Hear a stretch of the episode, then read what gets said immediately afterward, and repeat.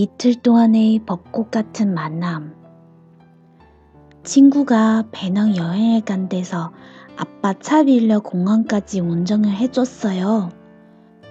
워낙 날 잘 챙겨주는 녀석이고 또 혼자 보내는 것도 안쓰러워서 기꺼이 봉사를 해줬죠.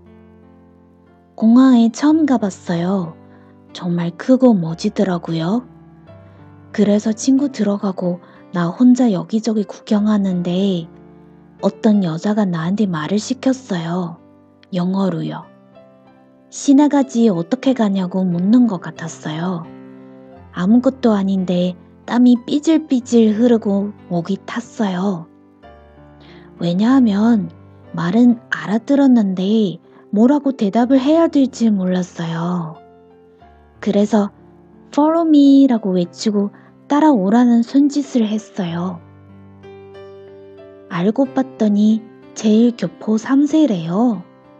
뭐 기꺼이 신학까지 데려다 주기로 했죠.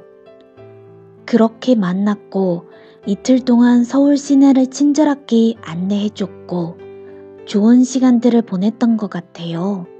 그리고 우린 헤어졌죠. 근데 그녀가 다시 온대요.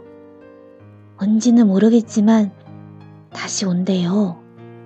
그녀를 기다린 것도 아닌데 그녀가 온다니 다시 보고 싶어지네요.